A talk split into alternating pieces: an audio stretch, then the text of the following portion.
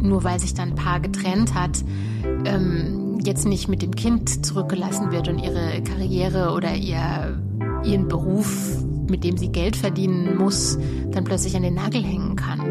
Mittlerweile gibt es ja mehr Menschen, die irgendwie influenzen mhm. oder irgendwo einen Substack-Newsletter machen oder ganz viele verschiedene Dinge in ihrem Bauchladen mischen, weil der Food-Journalismus wirklich ganz schön zurückgeht. Hallo und herzlich willkommen zu Auf ein Glas Champagner mit Marianne. Frauen in der Gastronomie. Marianne Wild im Gespräch mit spannenden Frauen der Gastronomie. Hallo und herzlich willkommen, liebe Zuhörerinnen und Zuhörer. Ich freue mich sehr, dass ihr wieder dabei seid bei meiner aktuellsten Folge auf ein Glas Champagner mit Marianne, Frauen in der Gastronomie. Ich freue mich heute wieder ganz besonders über meine neue Gästin bei mir, die den Weg gefunden hat zu mir nach Dahlem, zu den Wildschweinen und den Füchsen. Wir haben eben schon mal ganz kurz drüber gesprochen, was hier alles bei mir los ist. Das ist ja in Kreuzberg teilweise nicht los, weil die sich die Tiere hier die ähm, Hände, die Füße und alles in die Hand geben. Aber schön, dass du den Weg hergefunden hast, liebe Lorraine Heist. Herzlich willkommen hier. Vielen Dank für die Einladung. Sehr, sehr gerne. Ich freue mich. Ich habe schon ähm, einen Champagner eingeschenkt und wir haben im Vorfeld eben auch schon ein bisschen geschwärmt. Mhm. Äh, ich habe äh, tatsächlich hm, jetzt äh, für die schöne, etwas kalte Jahreszeit etwas aufgemacht, ähm, was in, auf jeden Fall von innen wärmt und das ist ein Jaxilos Champagner. Ich habe ja schon mal einen Jaxilos aufgemacht, aber nicht diesen. Und zwar ist das diesmal der äh, Rosé. Und das ist äh, etwas Besonderes. Da werden nur 8000 Flaschen im Jahr von produziert und das ist he wirklich heiße Ware im wahrsten Sinne des Wortes. Das wird, glaube ich, nur unterm Ladentisch irgendwo verkauft. Ähm, ich freue mich sehr. Das ist, glaube ich, auch erst meine vierte oder fünfte Flasche äh, Jacques Delos Rosé in meinem Leben. Und ich bin ganz begeistert, dass der so frisch ist, weil der ist nämlich 2017 degorgiert worden. Äh, wer Jacques Delos äh, nicht kennt, dieses äh, Champagnerweingut ähm, dieser Wein wurde noch von Anselm äh, Solos äh, mit vinifiziert und der besteht äh, nur aus Chardonnay 90 Prozent und Pinot Noir 10 Prozent aus den Lagen Avis und ähm, Ambonnet, also sozusagen die besten Lagen auch dort.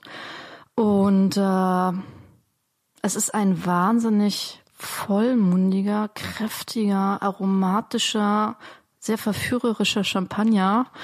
Und Lorraine, du hast gerade gesagt, das ist äh, eigentlich ein Wein oder so ein Champagner zum Essen. Ähm, ich habe eigentlich gesagt, er auf mich äh, wirkt er, als sei ein, als, als stecke ein ganzes Menü drin. Ja, stimmt, das hast du gesagt. Entschuldigung, da habe ich dich falsch zitiert. so, so vielschichtig ähm, kommt er rüber. Also unglaublich ähm, viel steckt da drin. Ja, viele, viele verschiedene Noten. Die Farbe ist auch ganz toll. Also wir sprechen hier von Rosé, aber was, wie würdest du, das ist eher so Bernstein. Ja, also es ne? ist nicht so ein typisches Rosé, wie ihr euch das jetzt vielleicht vorstellt, äh, sondern es hat wirklich einen ganz leichten, also hier jetzt bei den Lichtverhältnissen, einen leichten Kupferton, mhm. finde ich.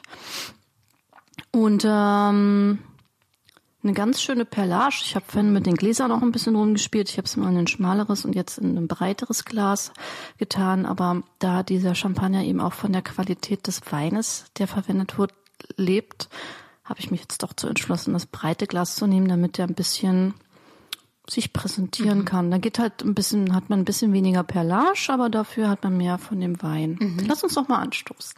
Sehr gern. Zum Wohl. Zum Wohl. Klingt schön, auch dass schön. du da bist. Ja, vielen Dank. Mhm. Du hast vorhin was von Cherry gesagt. Mhm. Ich finde auch ein bisschen Orange und so ein bisschen Kalamansi. Mhm.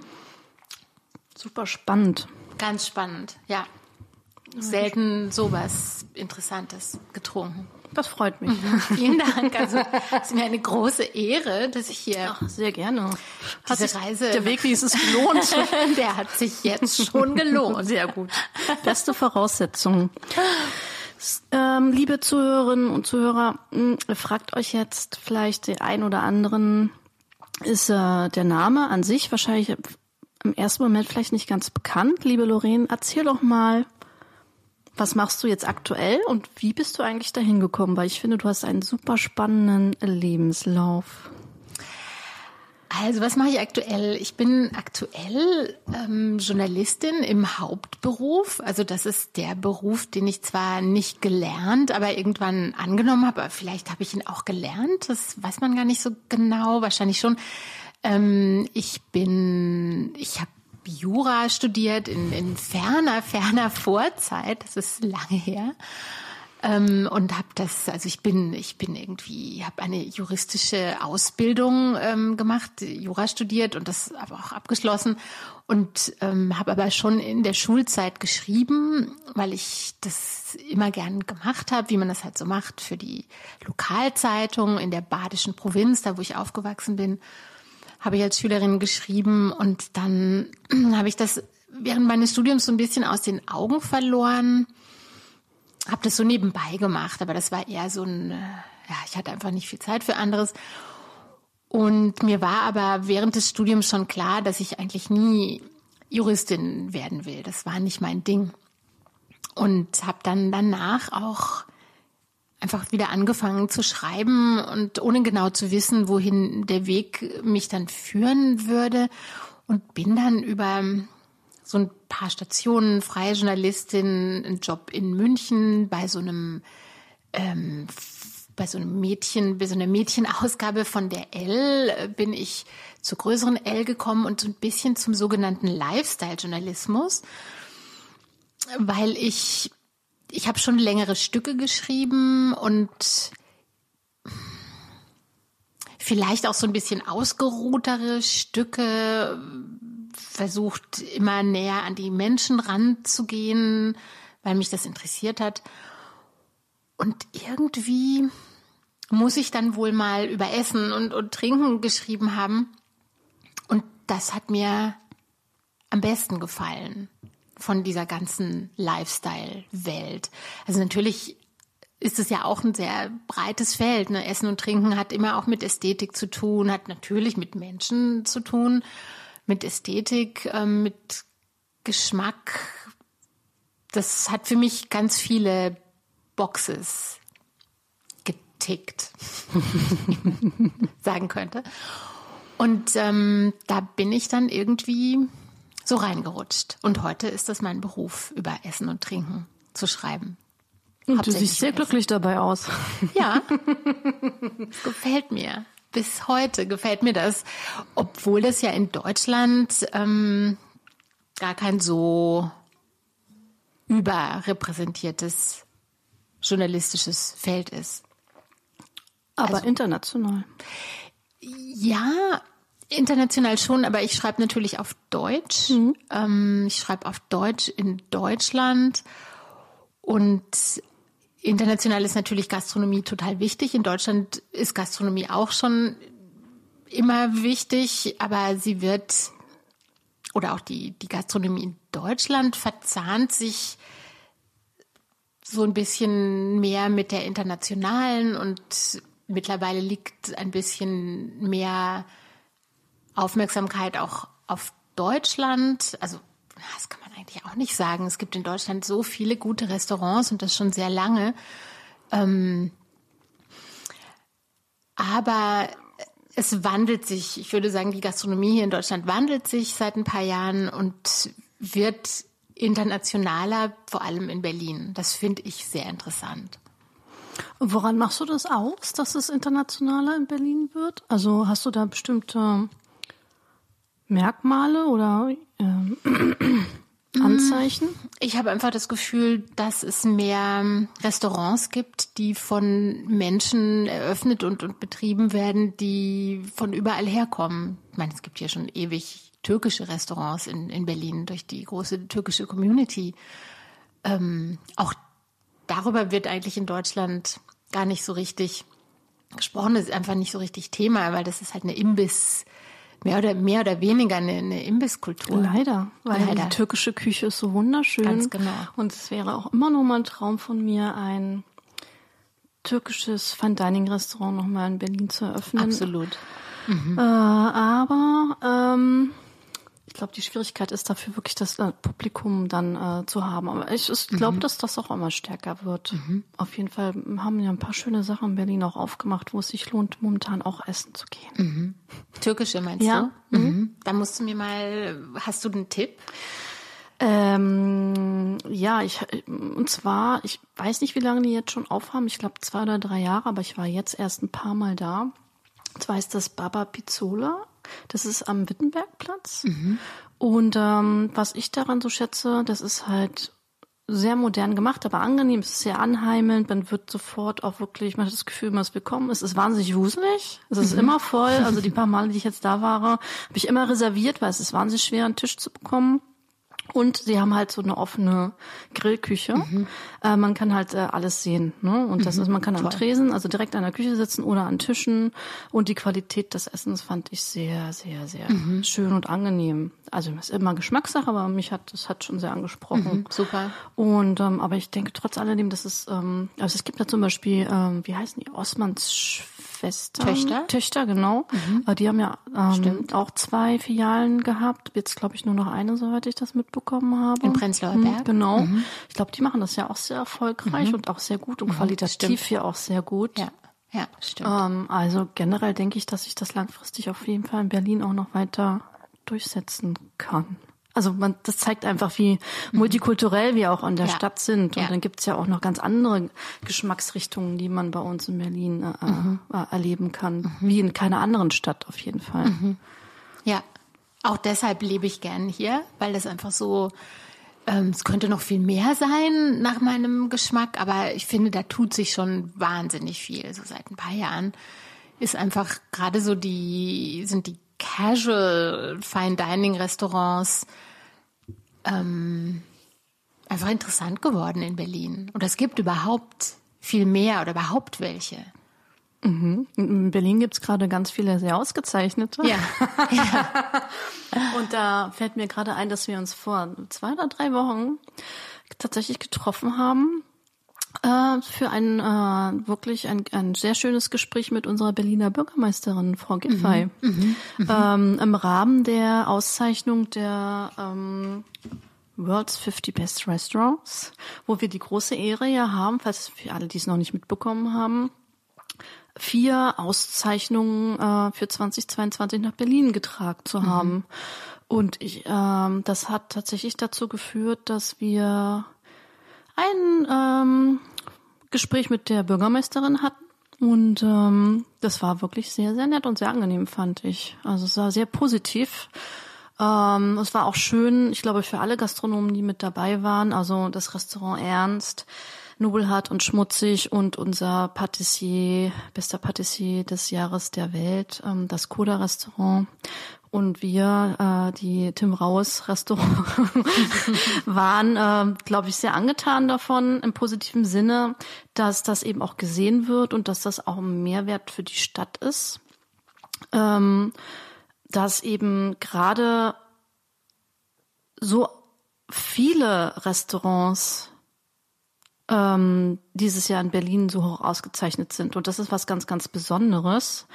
Ähm, das ist jetzt auch nicht alltäglich, wenn man sich anschaut. Um, ähm, und diese Liste, diese World's 50 Best Liste ist ja auch der Grund, warum wir uns im, wann ist, hatte das stattgefunden? Im Juli in London gesehen mhm. haben.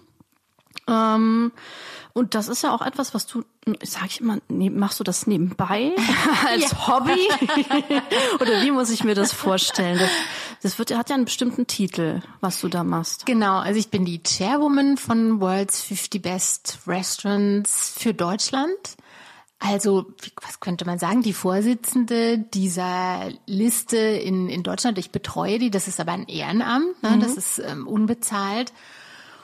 Und ähm, das bedeutet, dass ich für Deutschland, also für die Region Deutschland, ähm, die Jury zusammenstelle. Einmal im Jahr wird die Jury auch getauscht, beziehungsweise also nicht komplett, aber 25 Prozent der Menschen, die Mitglied oder die Teil dieser Jury sind, die werden getauscht, sodass es da nicht immer dasselbe Voting gibt. Ich meine, das ist ja eine einfache Rechnung, ähm, dass man, wenn man immer dieselben Leute auf immer demselben Posten belässt, das Ganze so ein bisschen ähm, eingefahren wird und sich da einfach überhaupt nichts bewegt und vielleicht eben auch so ein bisschen einen Geschmack bekommt, dass es da vielleicht nicht mit rechten Dingen zugeht oder dass es da sehr viel Beeinflussung geben könnte. Und das wird eigentlich dadurch ganz gut gewährleistet, dass einfach 25 Prozent pro Jahr getauscht werden müssen. Also das muss ich machen. Ich muss eine Liste, eine, Jury zusammenstellen. Das sind 40 Menschen, 50 Prozent Frauen, 50 Prozent Mensch, äh, Menschen, Männer. das sind auch Menschen. Definitiv. Definitiv.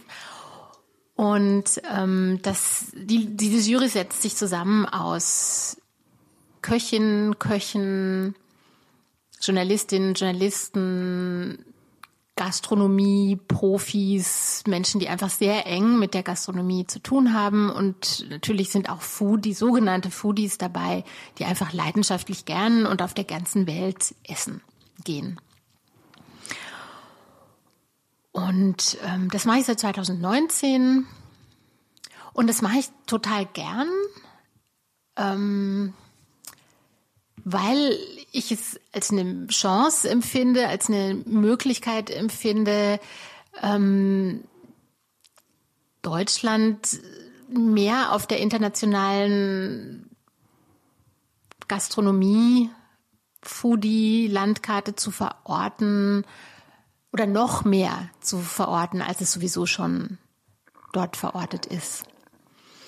Und ich bin als Journalistin, bin ich eigentlich schon lange, also ich habe zehn Jahre lang als ähm, Stilredakteurin gearbeitet bei der Welt am Sonntag und habe da sehr viele Food-Geschichten gemacht und bin für diese Geschichten sehr viel gereist, immer auch wirklich in ganz Europa und habe dort viele KollegInnen kennengelernt. Und mir ist aufgefallen, dass vor fünf Jahren noch eigentlich kein Mensch sich nach Deutschland erkundigt hat oder immer wenn ich die Sprache auf Deutschland und Berlin gebracht habe, gab es so eine ganz kurze Konversation und dann war das auch wieder gegessen, das Thema. Und seit einiger Zeit ändert sich das oder hat sich das geändert und die Leute kommen von sich aus auf mich zu und fragen, ja, was ist denn so mit Berlin? Wie steht's? Was, was hat Neues aufgemacht? Was macht Neues auf?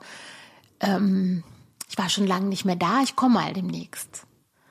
Und mittlerweile, was vielleicht auch damit zu tun hat, dass mittlerweile so viele Restaurants dort platziert sind auf der 50 Best Liste, habe ich den Eindruck, kommen die Leute auch regelmäßig von sich aus. Und in kürzeren Abständen als mal so alle zehn Jahre. Das ist aber auch, ich meine, wir haben das ja festgestellt, bei uns hat das ja angefangen äh, mit dieser Netflix-Folge beim Chefstable, mhm. dass wir ähm, auf einmal sehr, sehr viel international reisende Gäste hatten, die wirklich nur gereist sind, weil sie Foodies waren oder weil sie halt einfach, ob sie jetzt viel oder wenig verdient haben, ihr Geld gerne für gutes Essen und Wein ausgegeben haben und deswegen gereist sind. Und was für eine größere Animation kann man denn als Gast haben, wenn man gleich vier mhm. davon ne, unter den Top 100 ja. hat und mit einer so einer besonderen Auszeichnung wie Patissier des äh, Jahres? Was, also ich meine, mehr kann man ja eigentlich nie machen. Mhm. ähm, das ist wirklich Wahnsinn. Und ähm, ich finde es wahnsinnig interessant, hm, was man für ein Feedback man dann einfach auch bekommt, weil wir sehen ja auch, wir hören ja dann auch, dass die Gäste in den anderen Restaurants essen sind oder dahin gehen mhm. und dass sich das halt wirklich mit da, aber es ist ja nicht so, dass sie nur bei uns essen gehen oder bei den anderen dreien, sondern eben auch die anderen Gastronomen kennenlernen wollen. Ne? Mhm. Also wir haben ja fantastische Zwei- und Ein-Sterne-Restaurants in der Stadt und auch die gar keine Sterne haben und trotzdem wirklich tolle ja. Konzepte haben. Und ich glaube, dass es für alle bereichernd ist. Ähm, und dass alle davon profitieren, dass wir da äh, so, dieses Jahr wirklich so äh, gut äh, äh, gewotet worden sind. Was mich ja mal so interessieren würde, weil mein äh, Podcast heißt ja Frauen in der Gastronomie. ähm, mit deiner Erfahrung, du reist ja wahnsinnig viel. Also wenn man bei dir auf Instagram immer so folgt, dann denkt man sich, ach, da wäre ich auch gerne hin. Ach, da wäre ich auch gerne. Du hast es ja, glaube ich, in den letzten äh, sechs Monaten ein wahnsinniges Programm abgespielt.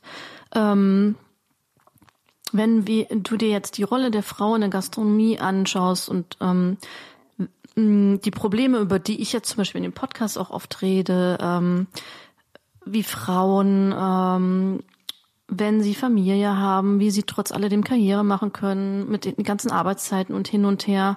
Ist das nur ein deutsches Problem oder würdest du sagen, das ist international? Nach deinen, du hast ja mit Sicherheit auch Kontakt und redest ja mit den Gastronomen und den Gastronomen. Was ist da so dein Eindruck? Ich glaube, das ist auf jeden Fall ein internationales Problem. Das ist, das ist kein, ähm, kein deutsches Problem. Nee. Also wir haben hier vielleicht bessere Kinderbetreuung und günstigere Kinderbetreuung. Aber das bedeutet ja nicht, ja, es gibt gerade ein interessantes Buch, das ich leider noch nicht gelesen habe, von einer sehr tollen Kollegin, die heißt Theresa Bücker. Da geht es um Zeit und ähm, das ist ein wahnsinnig interessantes Thema, weil sie sich damit beschäftigt, mit dem Problem Zeit oder dem Thema Zeit, die man nicht hat, wenn man Familie hat und wie unsere Gesellschaft eigentlich damit umgeht. Auch bis zu dem Punkt, dass man sich eigentlich entscheiden muss, mache ich jetzt Karriere oder das, was ich darunter definiere, oder habe ich jetzt ein Kind oder eine Familie, dass es nicht möglich ist, in unserem System, in unserer Gesellschaft auf eine gute Art und Weise beides zu haben, dass dafür einfach dieses System nicht gemacht ist. Und ich glaube, das ist nicht nur, nicht nur bei, bei uns so, ähm, dass Frauen einfach zurückstecken müssen, sobald sie sich um Kinder kümmern müssen. Ja, ich glaube, das ist überall so. Mhm. Ich kann mich erinnern, dass wir vor zwei oder vor drei Jahren, da müsste ich jetzt ein bisschen, könnte ich jetzt gar nicht so genau sagen, wir im Rahmen der 50 Best Veranstaltung, es war nicht in London, sondern davor, ähm, da tatsächlich auch ein Meeting gemacht haben unter äh, den ähm, äh, Frauen, Geschäftsführerin, Köchin, Patissier, da war alles mit dabei, ganz gemischt. Und wir waren eine kleine Gruppe, vielleicht 15 ähm, wo wir, ich meine, es war ja auch extrem international. Ich war die einzigste Deutsche, da war noch ähm, jemand aus Österreich mit dabei und dann halt wirklich Japan, mhm. alles mit dabei. Äh, Spanien, Ungarn und ähm, das war,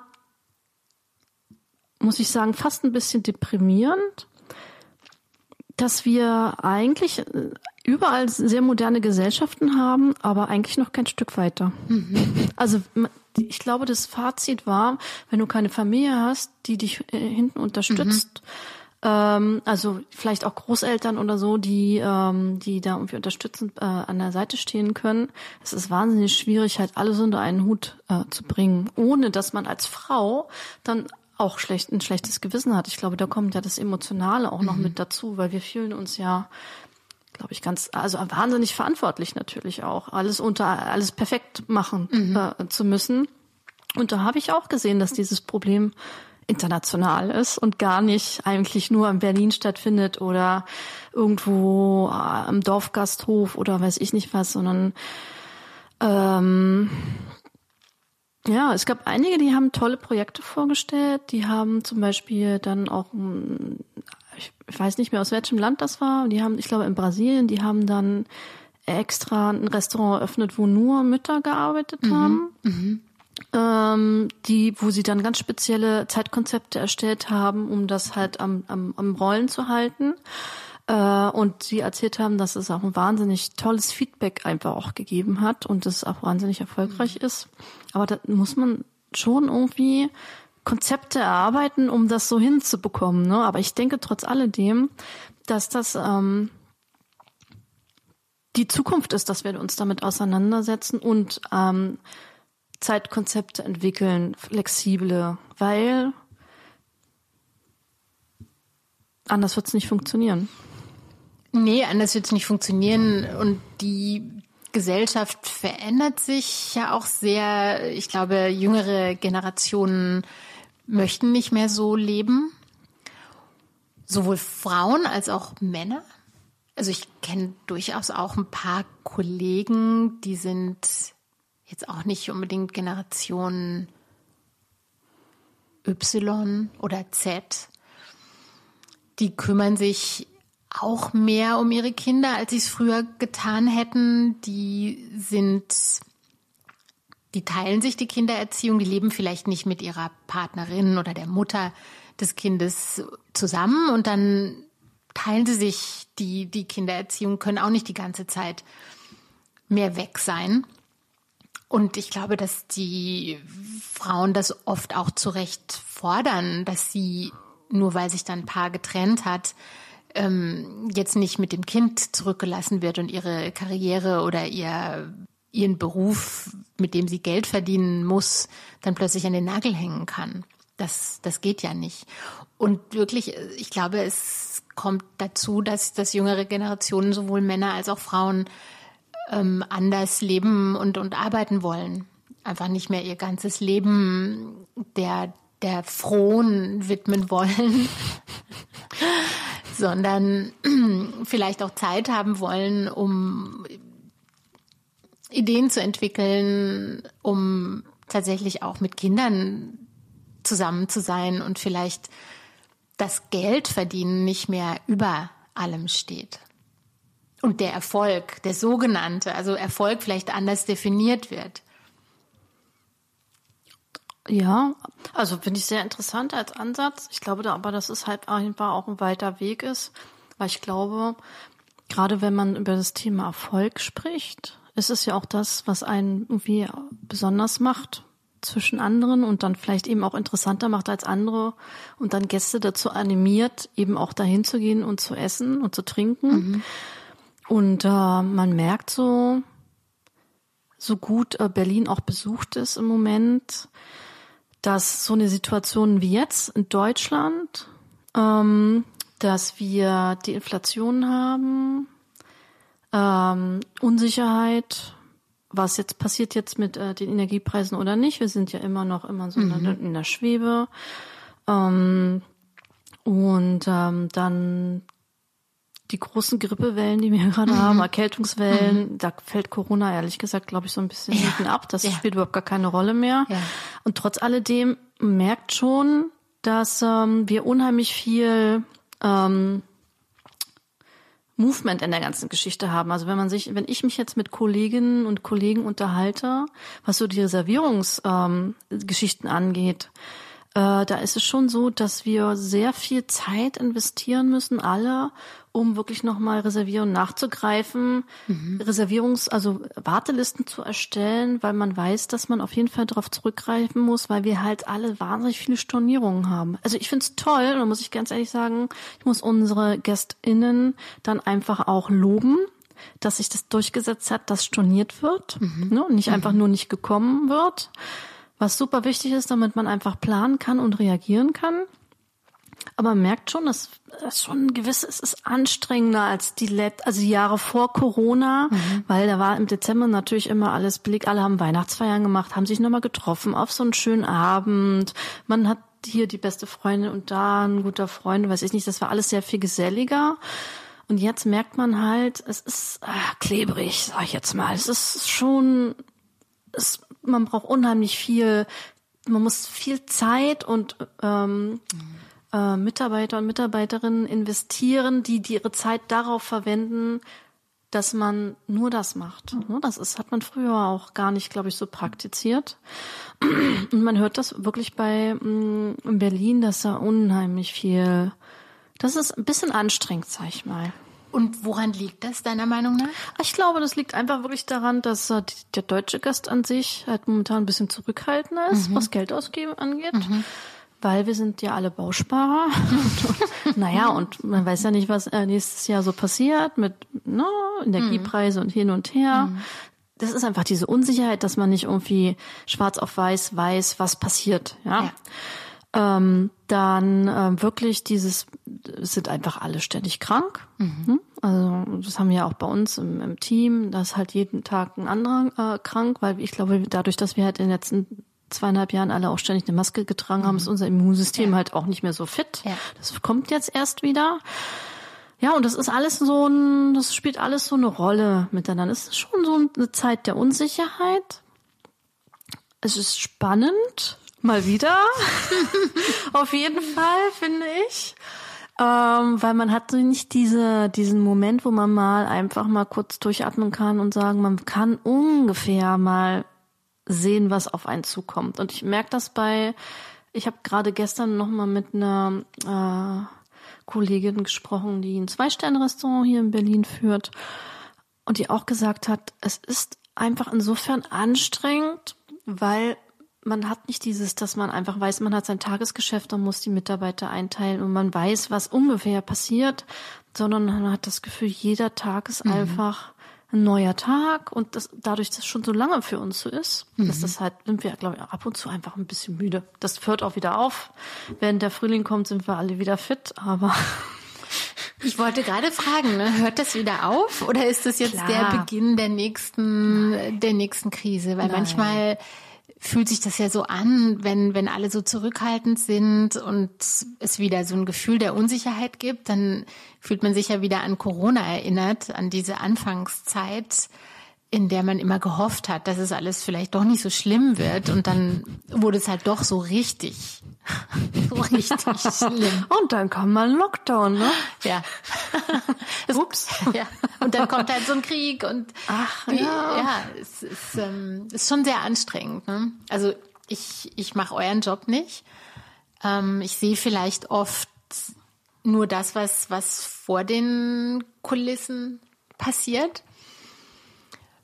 Und das macht es für mich manchmal so schwer. Ich habe manchmal das Gefühl, ich bin vollkommen naiv, weil ich stecke ja nicht in euren Schuhen, sondern sehe immer nur die schönen, die schönen Seiten. Also natürlich frage ich nach, aber ich krieg sicher nur einen Bruchteil mit von, von dem, was, was ihr da so zu, zu schultern habt. Das macht mich oft auch ganz schön, ganz schön demütig und ich denke, warum, wie kann man, ähm, wie kann man Restaurants bewerten oder, oder Restaurants kritisieren, die, die, die so einen Job gemacht haben in, in den letzten paar Jahren? Aber Ich glaube, dass ganz viele auch gar nicht so viel darüber reden, weil sie mh, vielleicht auch gar nicht wollen, dass das wirklich so publik ist, weil sie gar nicht den Gast an sich vielleicht auch gar nicht mit dem Gedanken belasten wollen, dass es halt auch anstrengend ist momentan. Ne? Also wir freuen uns natürlich viel mehr, wenn der Gast beschwingt rausgeht und gar nichts von dem merkt, was eigentlich momentan so geschultert wird von äh, den deutschen Gastronomen. Und da sind, ich glaube, dass wir in Berlin noch den Vorteil haben oder in der Großstadt man generell den Vorteil hat, dass man ja viel mehr die Möglichkeit hat, von einer viel größeren Anzahl von Menschen zu profitieren, gerade auch von Reisenden. Ähm, ich glaube, dass es sehr anstrengend ist und schwierig ist, gerade wenn man auf dem Land ist, ist also eine ländlichere Gegend, äh, wo man auch auf Stammpublikum angewiesen ist. Und wenn das wegbleibt, glaube ich, ist das sehr, sehr, sehr schmerzhaft. Ich hoffe, dass alle irgendwie äh, durchhalten, sich durchbeißen und dann mit dem nächsten Frühling einfach auch ein bisschen glücklicher wieder Und dass wir nächstes Jahr einfach auch diese Corona-Thematik gar nicht mehr mhm. haben. Ich glaube, das wäre auch schon sehr hilfreich. Mhm. Weil es war einfach eine wahnsinnige Unsicherheit. Wie ist denn das so, wenn du jetzt mal dieses Corona-Thema deutsch und international bewertest? Ähm, Gerade bei den Reisen, die du jetzt in den letzten Monaten also gemacht hast, ist das da mehr oder weniger ein Thema gewesen? Mm, eher, das Gefühl eher weniger. Mm, also ein Gespräch ist mir in, in Erinnerung geblieben mit, mit Andreas Caminada, der ähm, hat erzählt, wie das bei ihm gelaufen ist im, im Schloss Schauenstein. In der Schweiz? In der Schweiz, mhm. genau. Und die Schweiz hatte da ja einen viel lässigeren Umgang ähm, mit Masken und Corona und er hat mehr oder weniger, jetzt kriege ich noch einen Schluck Sloss, vielen ja, Dank. Sehr gerne. ähm, ich kann es jetzt nicht mehr im Wortlaut wiedergeben, aber die hatten im Grunde fast nie zu. Hm. Oh, okay.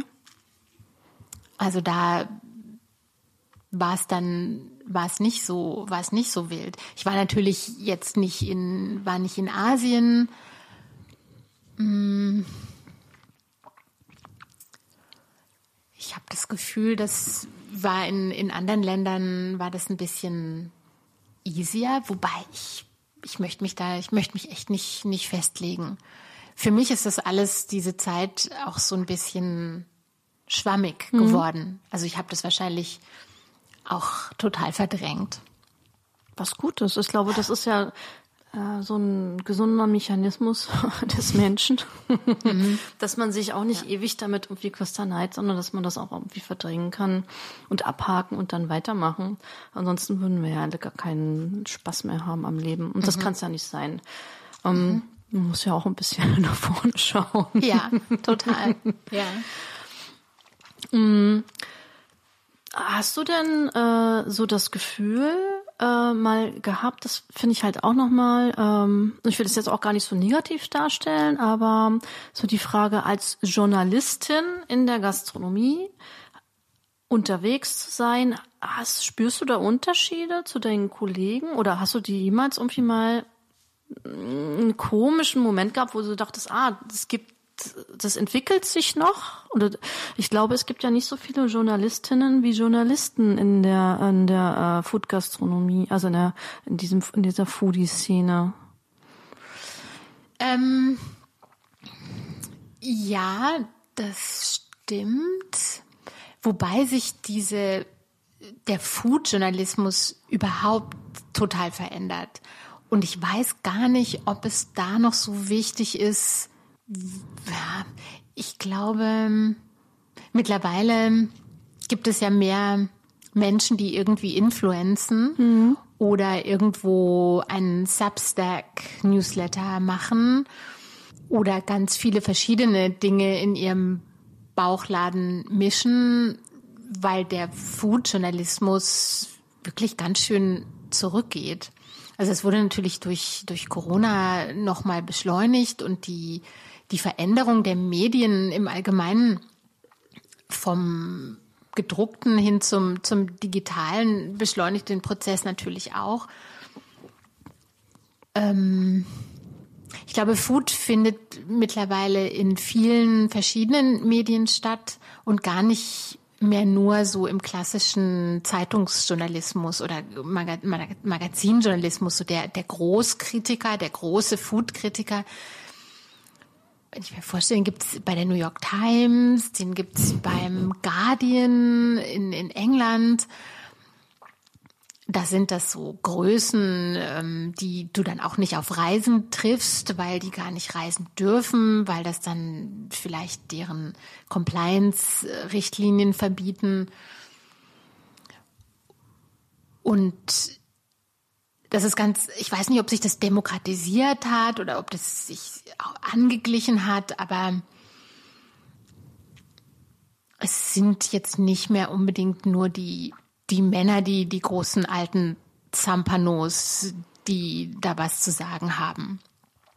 Was natürlich nicht heißt, dass es immer noch viele Food-Symposien gibt, zum Beispiel, wenn ich irgendwo hinfahre oder mir das angucke oder angucke, wohin ich vielleicht fahren könnte, ähm, um was zu schreiben oder mir Anregungen zu holen, dann gibt es natürlich immer noch diese Veranstaltungen, wo du nur Männer auf der Bühne siehst oder im Programm.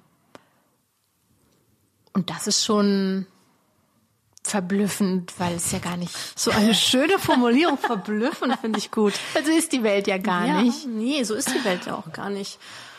Ja, ich, ich, ich verstehe total, was du meinst. Mm, ich bin ja, ich bin jetzt nicht so viel wie du unterwegs, aber ab und zu bin ich ja auch äh, mal international auf Veranstaltungen unterwegs und ähm, finde es auch faszinierend, ähm, dass diese öffentlichen Auftritte eigentlich schon dadurch gezeichnet sind, dass du der Männeranteil äh, sag ich mal, bei 80, 85 Prozent liegt und der Frauenanteil wirklich äh, sehr, sehr gering ist, immer noch. Und ich würde mir wünschen, ähm, dass sich das auch einfach mal aktiv ändert. Mhm. Einfach, gerade wenn du, wenn du von solchen Symposien sprichst, ne, da, mhm. da hat das natürlich auch was mit der Einladung, mit dem Einladungsmanagement zu tun, mhm. der Veranstalter.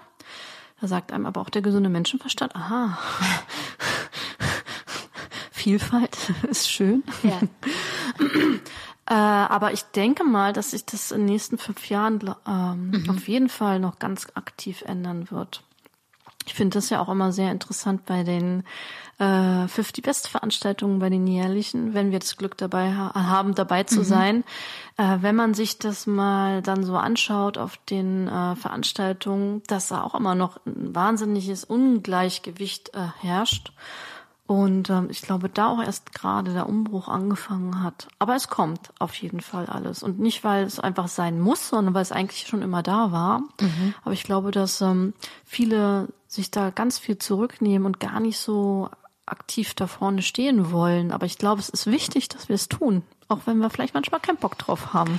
Genau, es ist wichtig, dass wir es tun, auch wenn wir manchmal ganz genau ähm, und auch Positionen nehmen oder annehmen, von denen wir denken, genau wie du sagst, wir hätten keine Lust drauf, keine Lust auf Vereinsmeierei, keine Lust auf Posten, Pöstchen, irgendwelches Buddytum, aber man kann es ja auch anders sehen. Man, man kann es ja auch, äh, man muss es ja nicht so negativ besetzen, sondern kann sagen, okay, dann mache ich was, von dem ich keine Ahnung habe oder glaub, keine Ahnung davon zu haben, dann probiere ich es halt mal aus. Das machen nämlich andere auch. Und dann gucke ich halt mal. Vielleicht mache ich es ja nicht so perfekt. Vielleicht falle ich ja auch auf die Schnauze, aber dann habe ich es zumindest versucht und irgendwas erlebt und, und gelernt dabei. Ähm, vielleicht geht's aber auch gut und kann damit was äh, verändern. Also ich segel da eher so nach der Devise, ähm, ich gucke mir das mal an und bin halt neugierig auf, auf das, was dann so kommt. Und meistens kommt irgendwas dabei raus. Und genau so funktionieren ja auch diese, du machst ja zum Beispiel ein Event, das für mich genauso ein Augenöffner ist wie viele andere von diesen Women's Networking Events, wo man erstmal denkt, so ja, muss ich jetzt da irgendwie hingehen zu einem dezidierten Frauen-Event, zu einer dezidierten Frauenveranstaltung? Ähm, kann das nicht auch, ja, warum ist es jetzt eine Frauenveranstaltung? Kann das nicht auch gemischt sein? Warum müssen sich jetzt die Frauen da abschließen und der Mann kocht für sie und dann erlebt man aber in diesem Raum plötzlich so eine geballte wahnsinnig spaßige und, und energiegeladene Frauenpower und durch diese Konversation, die man dann hat, die man haben muss, weil es sind ja nur Frauen da, also kann man sich nur mit denen unterhalten, kriegt man plötzlich mit, was die alle für interessante Sachen machen. Was vielseitig. Wie vielseitig ja. die sind, auch wie erfolgreich die sind. Und das ist ganz wichtig. Und ich war auf vielen Veranstaltungen dieser Art und es war jedes Mal für mich extrem wertvoll. Ich glaube, diese Veranstaltungen sind ja auch sehr, gar nicht so weit gesät. Es gibt ja gar nicht so viele mhm. davon, weil viele ja auch, um, ähm, viele Frauen ja dann auch sagen, na ja, aber ich, kümmere mich ja auch wirklich gern um mein Business und Mhm. ähm, nehme ich mir jetzt wirklich die Zeit dafür, für diese Networking-Geschichten. So wie du auch gesagt hast, muss das sein. Hm. Aber ich glaube, wenn man dann da ist, dann denkt man sich so, ja, hat absolut Sinn gemacht. Mhm. Ne? Und ähm, bei meinen Ladies Lunches sind ja äh, jetzt schon ganz schön viele gute Verbindungen auch entstanden, dass einige auch wirklich ähm, Business zusammen miteinander machen. Äh, Das hat sich befruchtet. Und wenn es auch nur so Themen sind, ähm, die für einige Menschen vielleicht irgendwie ähm, nichtig zu sein scheinen, aber es geht dann auch um, äh, kind, um in elementare Dinge, wie löst man Kinderbetreuung? Gibt es andere Ansätze, andere Ideen ähm, oder äh, Mitarbeiterführung? Da würde ich auch noch mal wirklich ich denke thematisch gesehen, dass Frauen halt manchmal anders führen als Männer. Ähm, ein großes Thema. Ähm, und äh, da kommt ja, da ist es einfach so, dass man einfach mal darüber redet und dann einfach man, dann schaut, wohin das irgendwie führt. Das muss ja gar nirgendwo hinführen, aber ich glaube, wichtig ist, dass man sich wirklich einmal diese drei Stunden nimmt im Jahr und ähm, neue Kontakte knüpft und einfach mal sich mit jemandem unterhalt, unterhält, mit dem man sich halt vorher noch nicht unterhalten hat. Das finde ich so, also mir fällt sowas ja wahnsinnig schwer. Wirklich? Total. Ich hasse so eine Veranstaltung. Aha, okay, aber du machst es ja schon ja, ja. lange jetzt oder na, Das ist natürlich ein relativ Vorteil, wenn man die Gastgeberin ist, dann Ja. ist es natürlich einfacher, weil ich ja mh, 80 Prozent der Frauen, die ich da einlade, kenne und der Rest ist dann auf Empfehlung ähm, von anderen, von den Frauen, die ich eingeladen habe, dass sie sagen, ja, das kann gut passen. Ähm, aber ich muss ehrlich sagen, mir fällt es auch immer noch wahnsinnig schwer, auf andere zuzugehen und äh, zu connecten. Und ähm, da, ich bin, und ich kann es gar nicht oft genug sagen, ich glaube, ich sage es in jedem Podcast, ich bin wahnsinnig schüchtern. Und niemand weiß auf dieser Welt, warum ich diesen Beruf eigentlich ergriffen habe. Weil ich habe wahnsinnige ähm, Schwierigkeiten manchmal, mh, oder ich bin sehr zurückhaltend, sagen wir es mal so, und schüchtern und dann auf einen Gast zuzugehen und mich zu öffnen, da ich brauche manchmal einfach ein bisschen. Der Vorteil ist aber, ich bin wahnsinnig sensibel und merke manchmal, bemerke Dinge, die Kolleginnen und Kollegen um mich herum nicht bemerken. Das ist eine Gabe und ein Fluch zugleich. Also in meinem Restaurant ist es ein Vorteil, weil ich Dinge sehe, die die Gäste selber noch nicht wissen. Zum Wenn Beispiel, ich zum kannst du da ein Beispiel für geben? ich kann manchmal an der Körperhaltung wirklich schon interpretieren, ähm, wo die Reise hingeht. Ähm, und dass jemand unzufrieden ist. Und obwohl sie es auch gar nicht artikulieren, mh, und die Stimmung, also ich bin wahnsinnig sensibel und auch übersensibel. Das kann halt natürlich auch im, im normalen Leben ist es sehr anstrengend. Und ähm, wenn ich zum Beispiel selber essen gehe, ist das auch sehr anstrengend, weil ich halt immer spüre, was an den Nebentischen passiert. Dann, also manchmal gibt es Momente, es macht keinen Spaß, mit mir essen zu gehen, weil manchmal möchte ich einfach entweder aufstehen und selber den, das Essen rausbringen und sagen, Mensch, die Gäste haben Hunger. Oder mit der Weinflasche einfach mal nachschenken. und die haben Durst. Ich kann es nicht mehr mit ansehen, Leute. Geh doch nicht zehnmal vorbei und guck nicht auf den Tisch. Bitte, übersieh die doch bitte nicht. Oh, bitte. Einfach nur Wein nachschenken.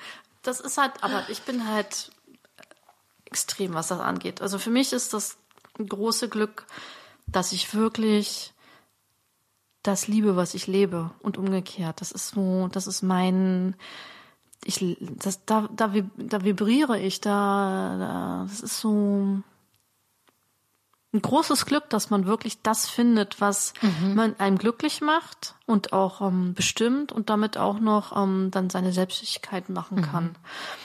Aber es hat alles seine Vor- und Nachteile, sage ich mal.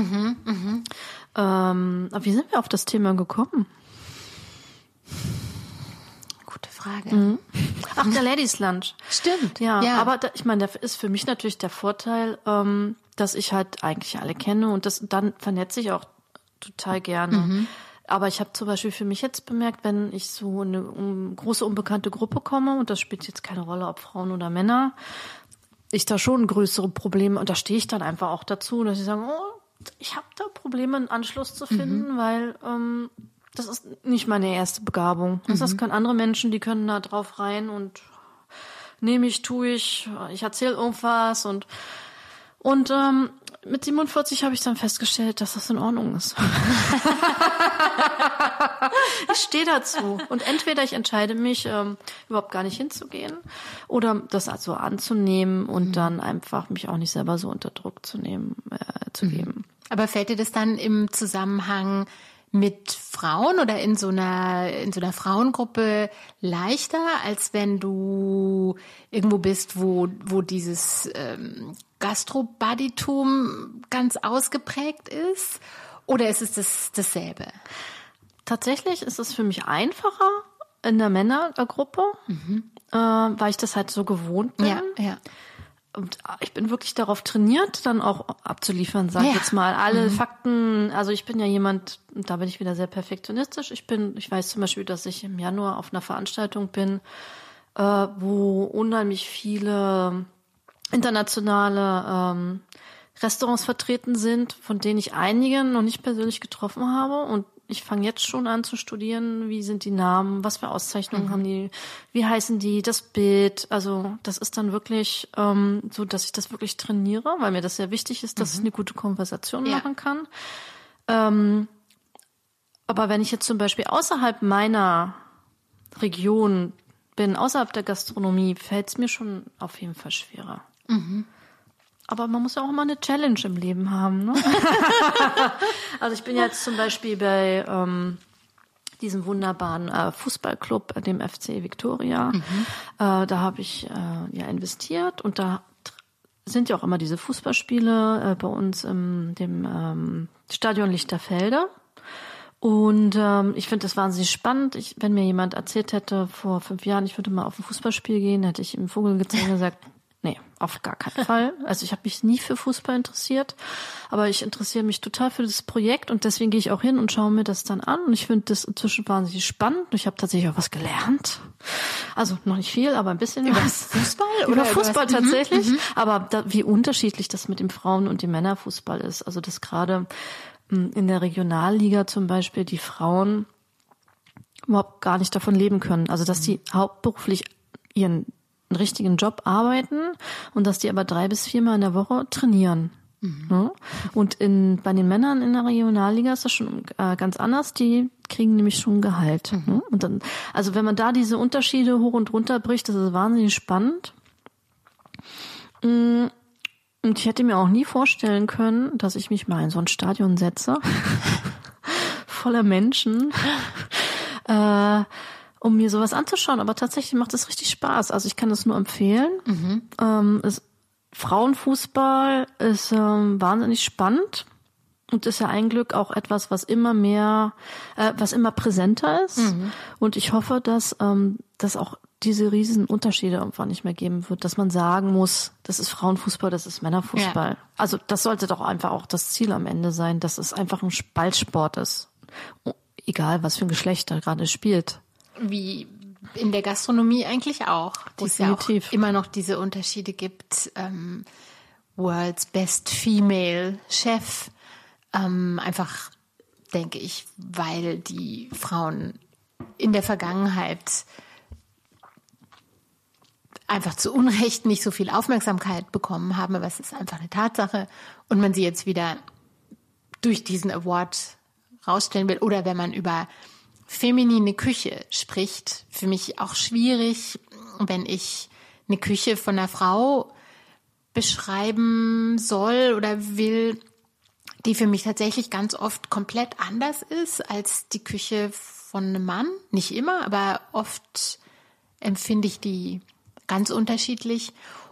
Und wenn ich dann versuche, das in Worte zu fassen, möchte ich es natürlich nicht als, das ist jetzt eine feminine Küche und das ist eine maskuline Küche beschreiben. Das sind furchtbare Schubladen. Aber dadurch, dass es da in der Aufmerksamkeit so große Unterschiede gibt, rutsche ich da ganz schnell in, in irgendwelche Klischees. Und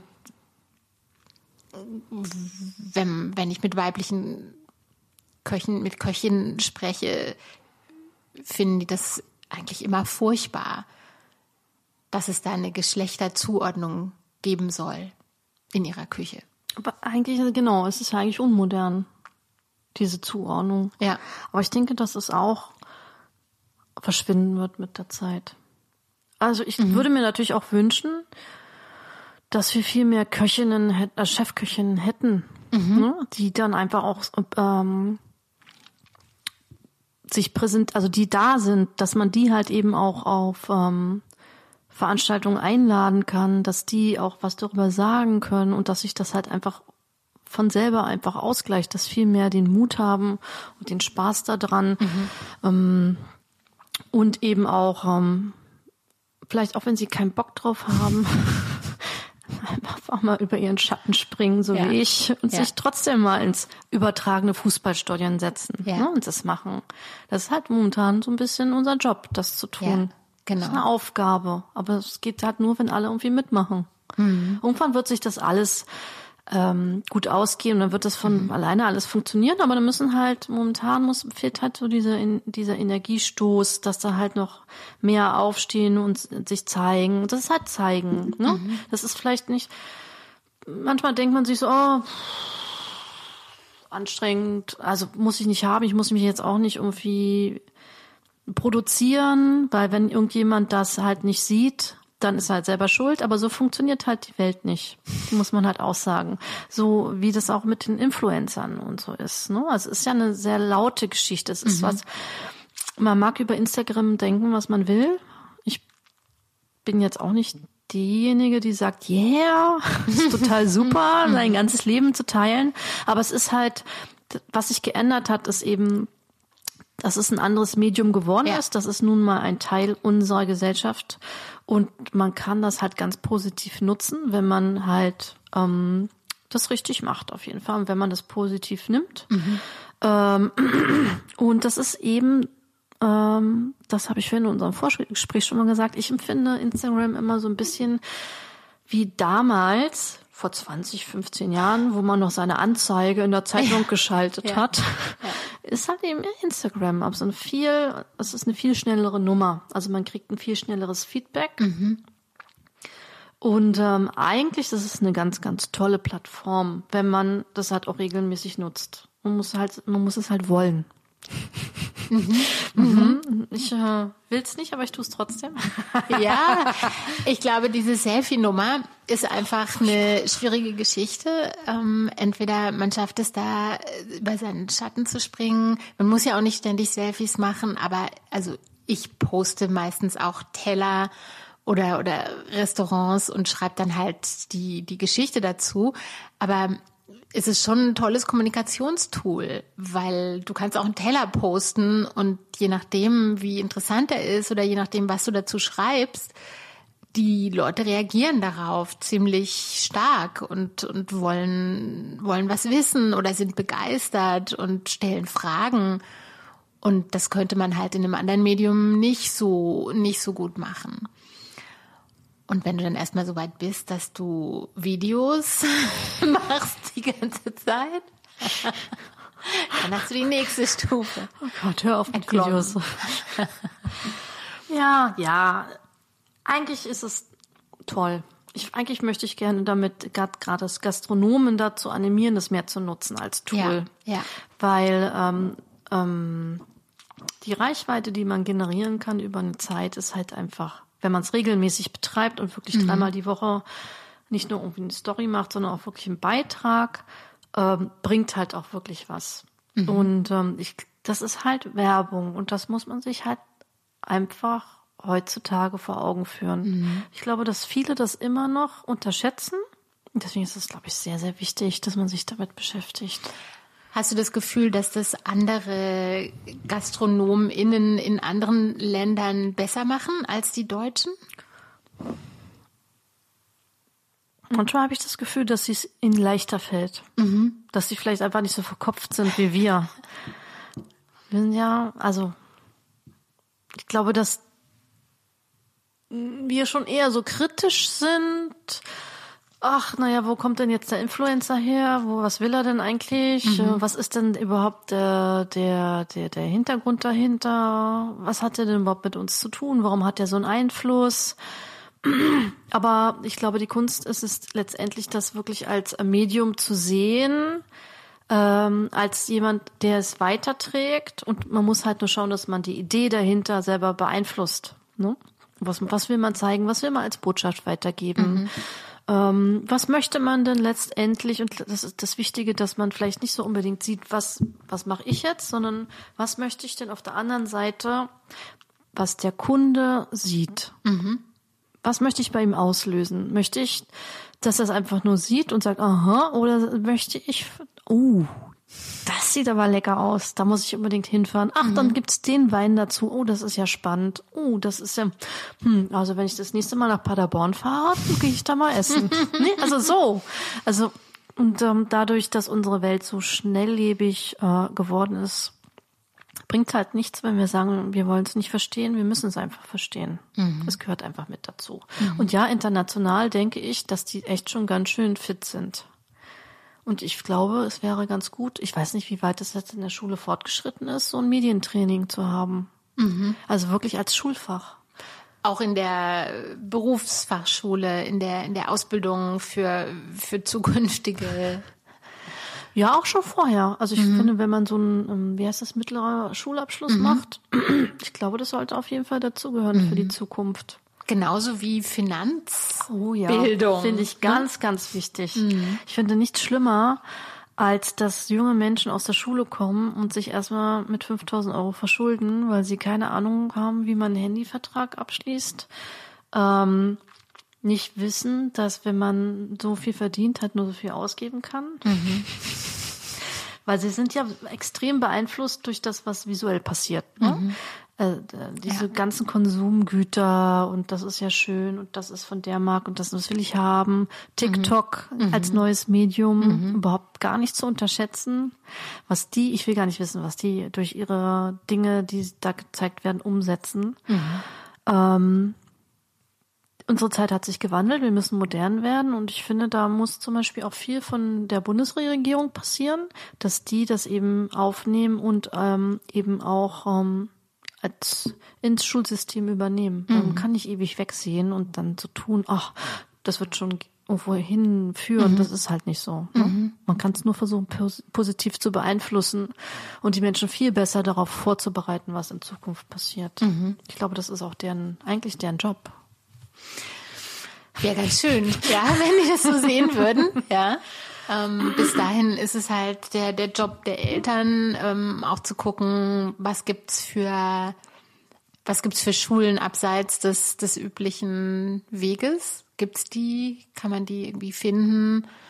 Ähm, ja, ja. Also ich bin ja selber, bin selber Mama und ähm, finde das, finde das schon eine Herausforderung, ähm, zu gucken, soll mein Kind jetzt perfekt Mathe, Deutsch etc. können oder soll mein Kind vielleicht auch noch andere Sachen mitbekommen auf dem Weg zum vielleicht Abitur, ja, das ist auch so vorgezeichnet, dass man das macht. Ähm, und mir fällt selber schwer, mich an den Gedanken zu gewöhnen, dass vielleicht auch andere Wege geben könnte als die klassische akademische Ausbildung. In der Gastronomie gibt es die ja. Ne? In der Gastronomie kann man ja im Grunde ähm, einen ganz tollen Werdegang hinlegen oder sich, sich selbst zimmern, wenn man das möchte. Und das ohne die Ausbildung gemacht zu haben. Also ich habe einige mhm. Mitarbeiter und Mitarbeiterinnen, die ähm, gar nicht diesen klassischen Weg gegangen sind, sondern als Quereinsteiger äh, reingegangen sind und jetzt irgendwie nach fünf oder sieben Jahren, du kannst ja, ich glaube, nach fünf Jahren Berufserfahrung kannst du ja nachträglich noch die Prüfung ablegen bei der IHK, was die jetzt auch machen, einfach damit sie es in der Tasche haben, mhm. aber das zeigt ja oder sagt ja nichts aus über die Leistung, die sie am Gast bringen oder die Position, die sie dann im Restaurant ähm, äh, bekleiden. Und ich muss auch ehrlich sagen, ich weiß, dass das mit Sicherheit äh, zu Kontroversen äh, führt, aber ich habe zum Beispiel auch eine Auszubildende, mh, mm, die eine Ausbildung bei uns angefangen hat und bei der wir jetzt äh, zusammen beschlossen haben, dass wir sie weiter ausbilden werden, aber ohne die Schule, also das, das schulische wir übernehmen, Aha, warum? sozusagen. Mm, Weil die Berufsschule an sich, also wenn du einen Menschen vor dir hast, der wahnsinnige Prüfungsangst hat äh, und sich da selber im Wege steht und du weißt, dass der eigentlich die Schule nicht bestehen kann, obwohl er toll, also tolle Leistungen ablegen kann, aber es einfach nicht kann, dann musst du halt andere Wege suchen. Weil ich, wenn du jemanden hast, der wahnsinnig begabt ist als Gastgeber, ja, dann musst du halt schauen, was kannst du, was können wir in unserem System anbieten, diesen Menschen auf dem Weg zu begleiten, zu wachsen. Es geht ja um sehr junge Menschen, die noch keine Lebenserfahrung haben. Ähm, was kann ich denn tun als Arbeitgeberin, um das möglichst angenehm zu gestalten für diesen Menschen? Weil ich möchte, dass er sich oder sie sich entfalten kann. Und manchmal ist es nicht der klassische schulische Weg. Und das glaube ich, um es für ganz viele junge Menschen, wenn sie durchs Schulsystem gehen, dass es für viele kreative Menschen nicht immer dieser Weg ist. Ja. Und dann muss man sie eben an der Hand nehmen und in an, an, anders daran führen, weil das sind kreative Menschen, das sind, die haben andere Begabungen als andere. Und wenn du dann jemanden hast, der vorne am Restauranteingang steht und die Gäste empfängt und dich anstrahlt als Gast, also die Gäste anstrahlt und an übertragenen Sinn an die Hand nimmt, durch den Arm begleitet und du sagst, wow. Und das mit 18 Jahren, also mit so einer Begeisterung und äh, diesem,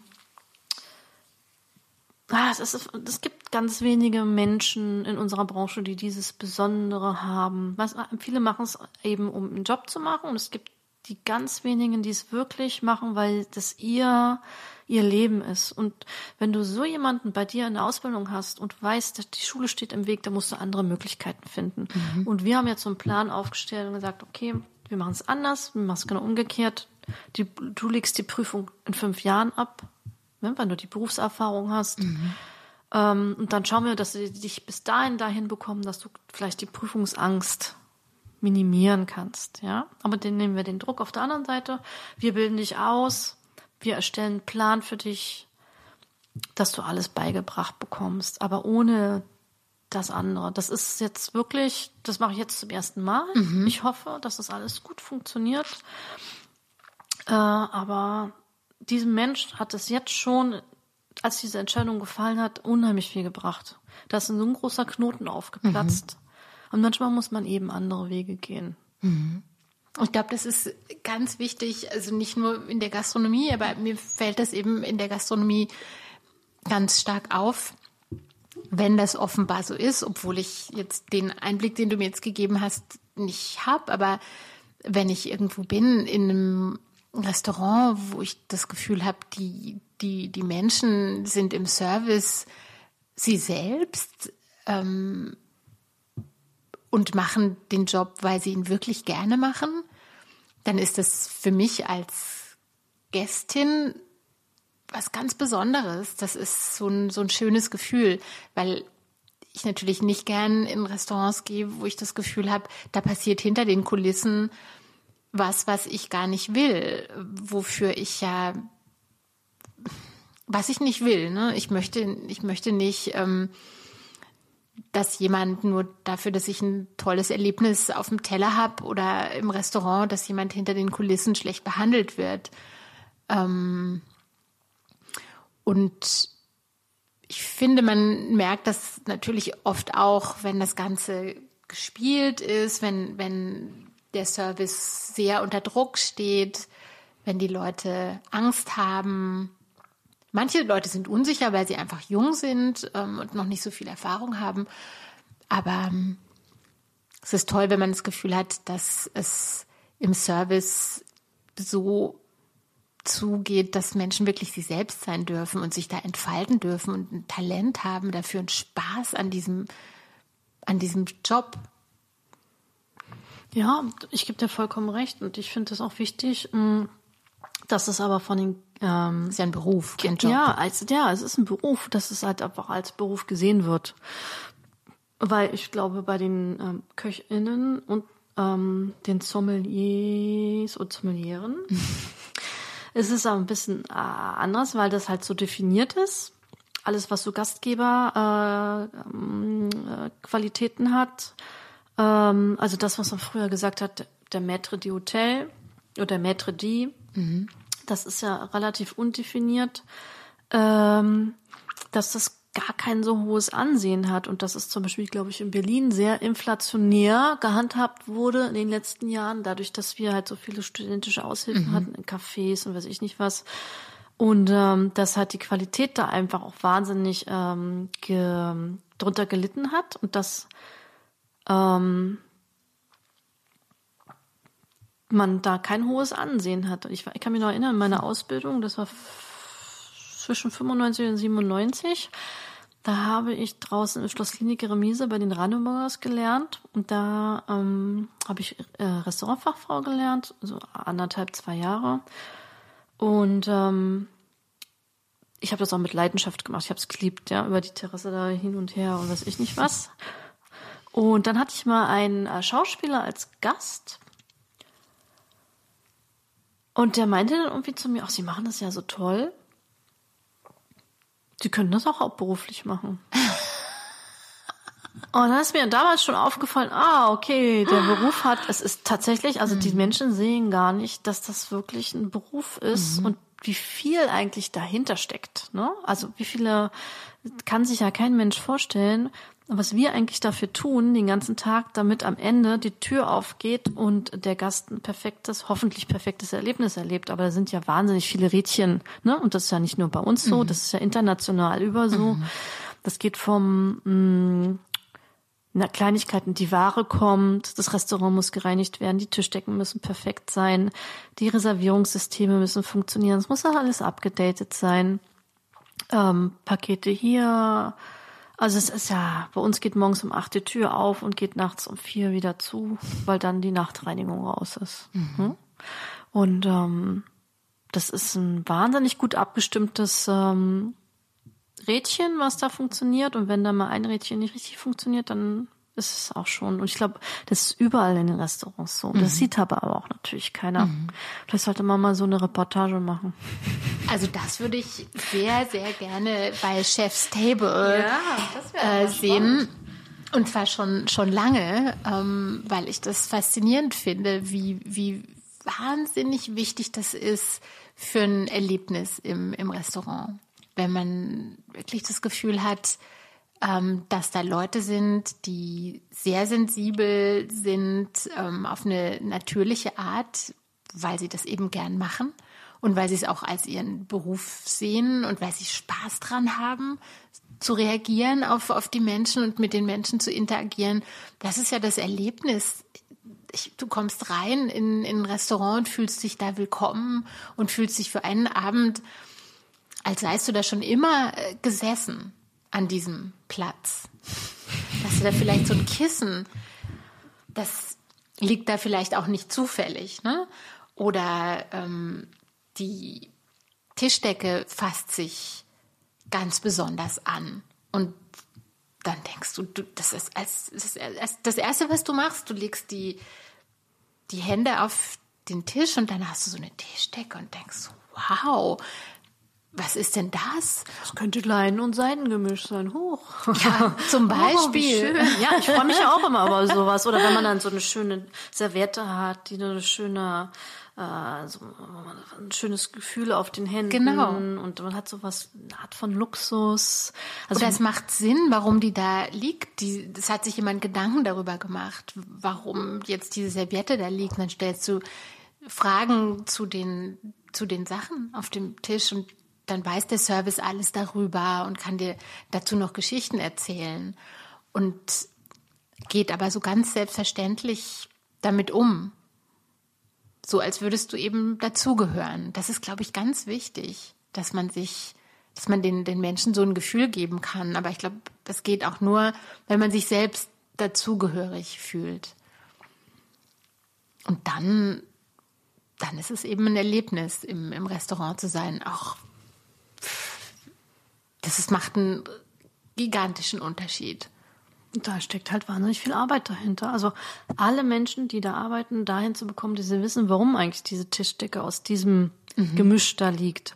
Oder ähm, alle dahin zu bekommen, dass sie auf so gut wie alle Fragen auch eine Antwort haben, ob das jetzt die Kunst ist, die an den Wänden hängt, ja, oder warum genau das Besteck oder warum der Löffel und weiß ich nicht was.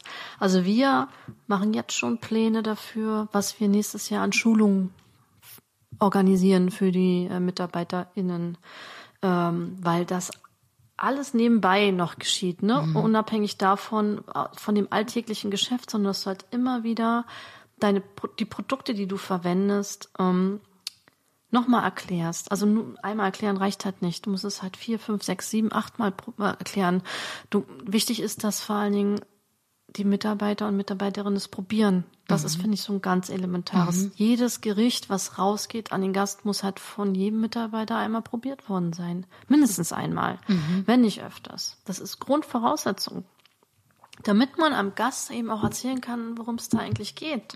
Oder welche, was, was, was für ein Blatt das ist und weiß ich nicht was. Und dieses, was wir hoffen, dass wir das sowohl bei, nicht nur bei unseren Gästen und Gästinnen irgendwie hervorrufen können, sondern bei unseren Mitarbeitern und Mitarbeiterinnen. Diese Begeisterung für dieses Produkt. Und wenn du da so ein geiles Kraut hast, was gerade irgendwie entdeckt wurde und weiß ich nicht was, ganz neu und eine ganz tolle Kombination mit einem anderen zusammen erreicht und du hast das am Gaumen und dir so denkst, geiler Scheiß. das, das macht richtig Spaß. Dann hast du doch einfach auch was, was, und das, bei mir ist es so, das Herz berührt. Und es berührt ja nicht nur das Herz, sondern das ist ja was für die Augen alles herum. Es ist ja dann so dieses ganze Erlebnis und ich glaube, das ist das, was ja jeder Gastronom, jede Gastronomin versucht irgendwie zu erreichen, auf jedem unterschiedlichste Art und Weise. Und ich glaube, wichtig ist, dass eben die Menschen, die da hinkommen, aber auch offen sind.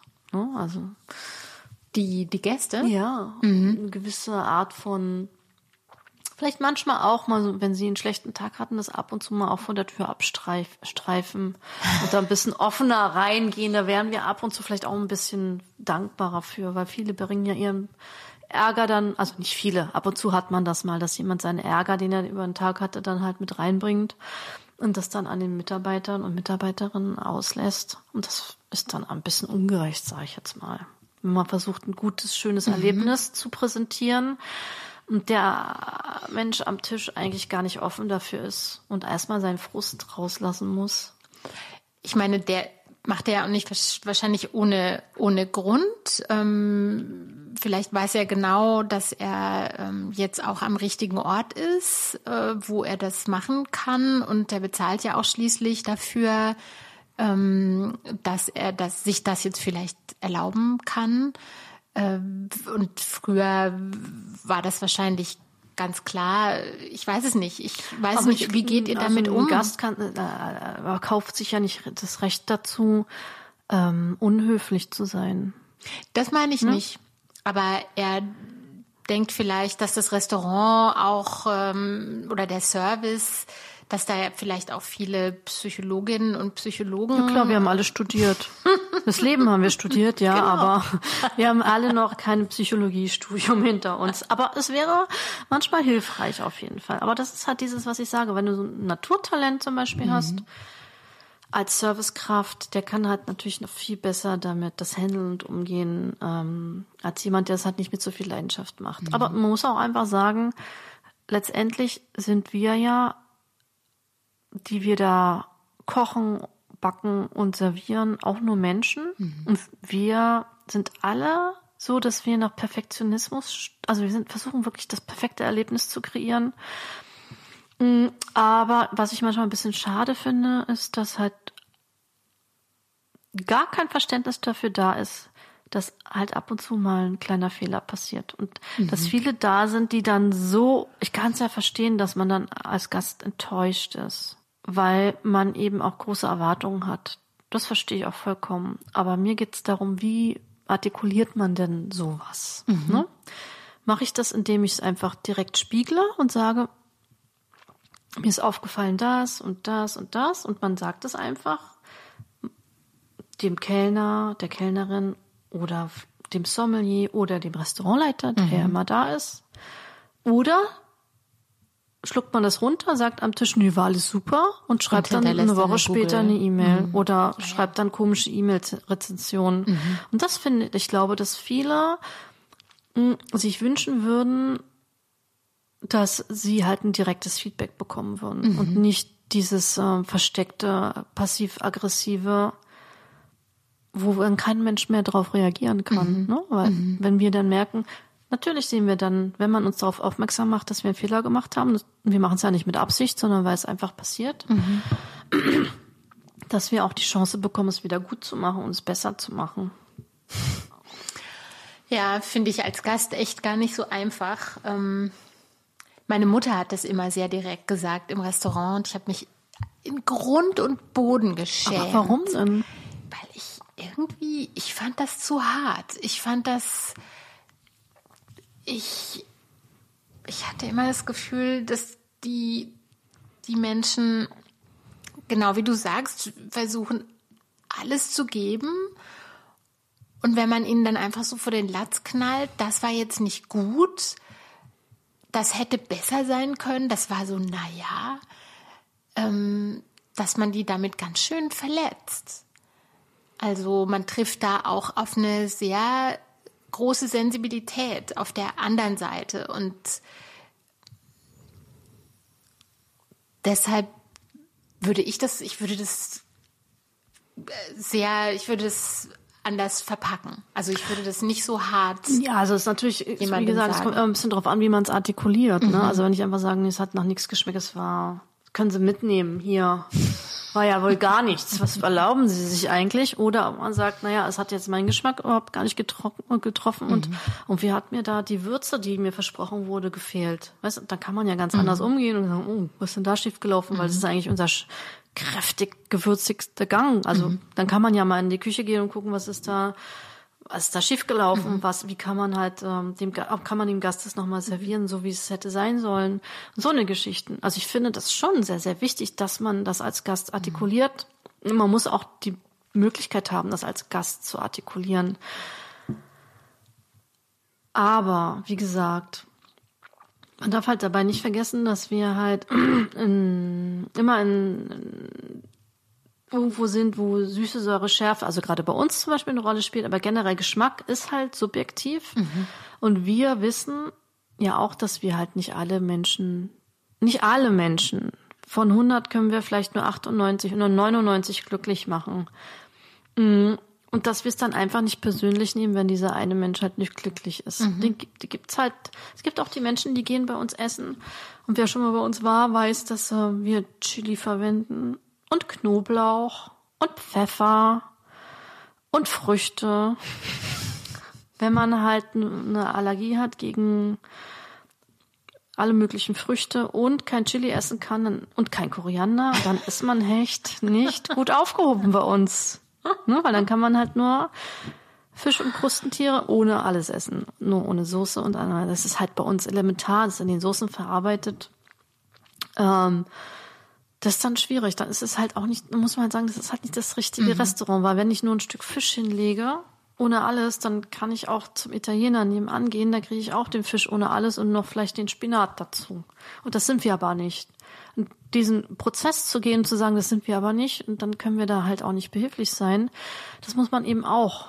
Weil wir sind halt nicht der Italiener nebenan, mhm. wo du ein Stück Fisch mit mhm. Spinat bekommst oder mit irgendwas. Mhm. Und da gibt's aber wunderschöne, tolle Restaurants in der ganzen Stadt, die das machen, die das anbieten. Und da ist man dann perfekt aufgehoben. Wird man da mit der Zeit, also mit den vielen, vielen Jahren, die, die du das schon machst, die ihr das macht, selbstbewusster den, den Gästen gegenüber?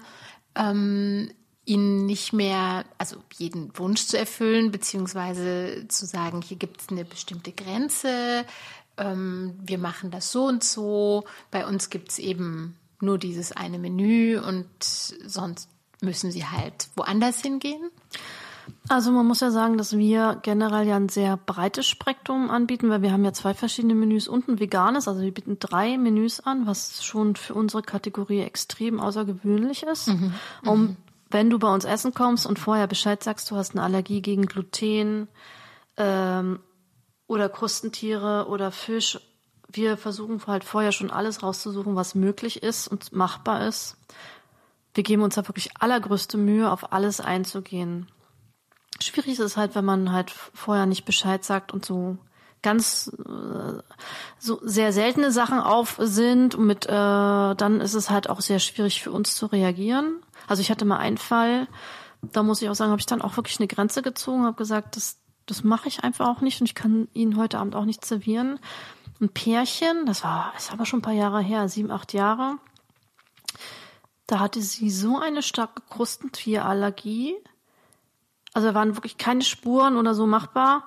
Wenn er Krustentiere isst und sie küsst, dann kriegt sie einen anaphylaktischen Anfall. Aber er hat dann Krustentiere bestellt. und dann? Und da habe ich gesagt, nee. Und hier ist die Grenze jetzt. Warum tun sie? Also erstens mal kann man ja vorher Bescheid sagen. Und dann kann man ja mal darüber reden, ob, ob wir das anbieten können oder nicht.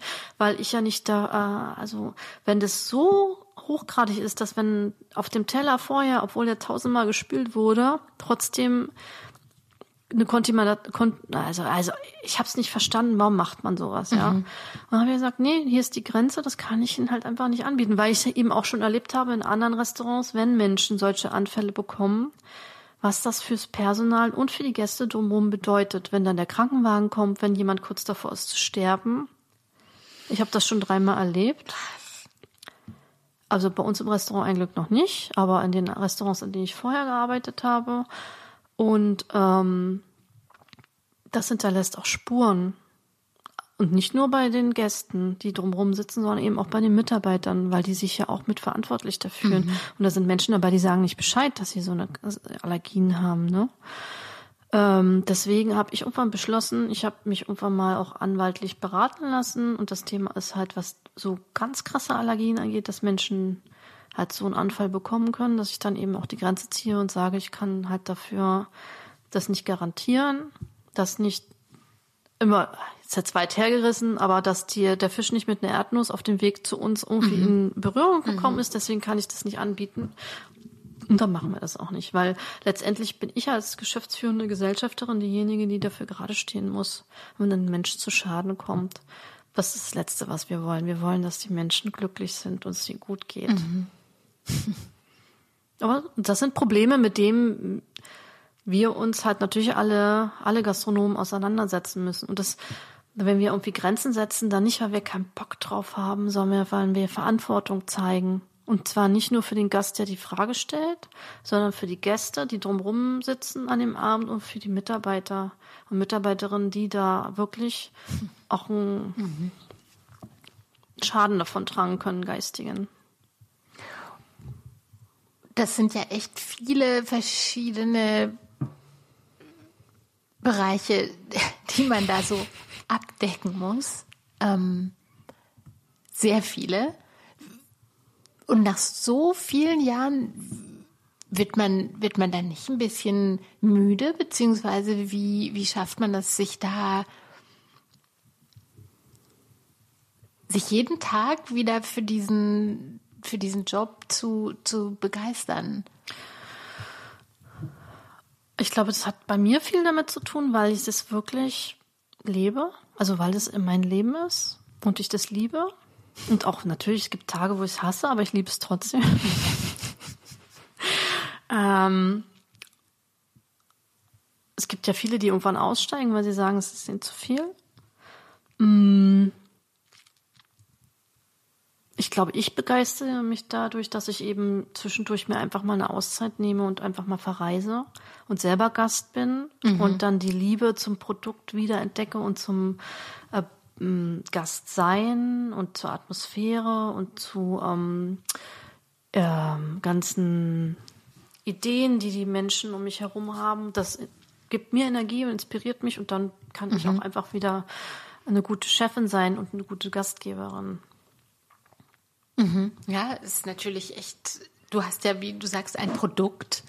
Ähm, und das muss ja auch irgendwie über die Jahre wahrscheinlich updaten und relevant halten und ähm, gucken, dass es in dem, was so alles drumherum passiert, ähm, ja, dass es eben relevant bleibt. Ähm, es, Gastronomie unterliegt ja auch bestimmten Trends. und internationalen Strömungen und dann kommt wieder dieses und jenes und ähm, wie macht man das eigentlich? Schaut ihr euch das dann jedes Jahr an? Schaut ihr dann auf euer Produkt und macht dann so eine Review und sagt dann, okay, hier müssen wir jetzt das und das? Also wir haben jetzt keine, also Tim und ich, wir haben jetzt keine also vierteljährlichen Meetings, wo wir sagen, wir setzen uns jetzt zusammen, machen das, sondern da wir ja beide und, äh, reisen und Eindrücke sammeln, mhm. ähm, bringen wir das immer wieder mit ein. Ich habe das bei, auf der Reise so empfunden und so will ich das bei uns gar nicht haben oder das fand ich einen schönen Input. Aber letztendlich ist es so, immer wenn so Gastroführer rauskommen, wie der Michelin oder der Gourmillot oder 50 Best, dann ist wirklich der Moment so, dass wir uns ganz kurz darüber freuen. Wir freuen uns an dem Tag und vielleicht noch an dem nächsten.